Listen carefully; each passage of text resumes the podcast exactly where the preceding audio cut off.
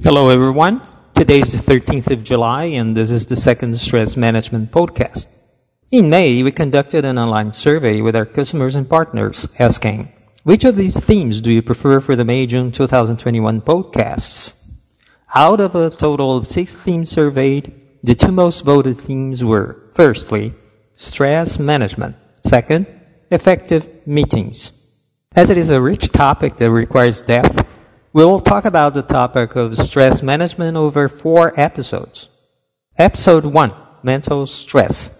Episode 2, emotional stress. Episode 3, physical stress. Episode 4, general tips on managing stress. But what is stress? Stress is an anomalous situation of energy imbalance, which can affect the levels of attention, concentration, mood, protagonism, creativity, employability, and health, and which can manifest itself at distinct levels, or all of them altogether, depending on the intensity and severity of each particular situation. At what levels can stress manifest itself?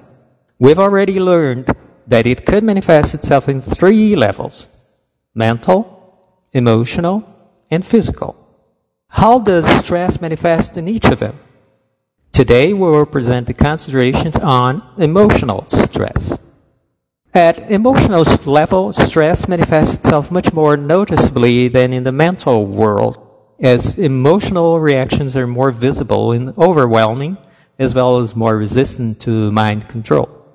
It is usually triggered by mental stress and tends to increase in intensity if its sources of imbalance are not addressed.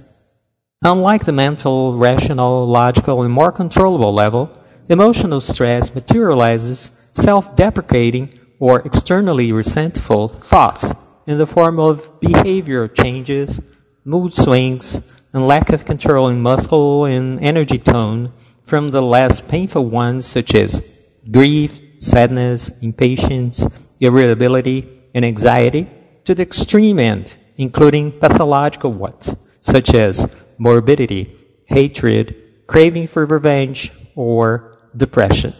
The results of emotional stress are potentially more harmful than mental ones, both for the person and for those who live or work with them.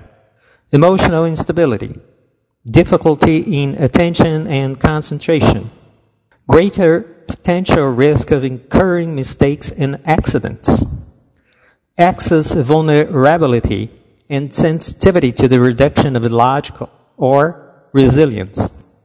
In more serious cases, we can observe very critical emotional manifestations such as aggressiveness, verbal and physical, fatigue, burnout, or neurasthenia, nervous breakdown, panic syndrome, and self-punishments of varying degrees, from self-mutilation to the risk of suicide, for example just to name some of the most well known themes and most frequently reported in the media in general.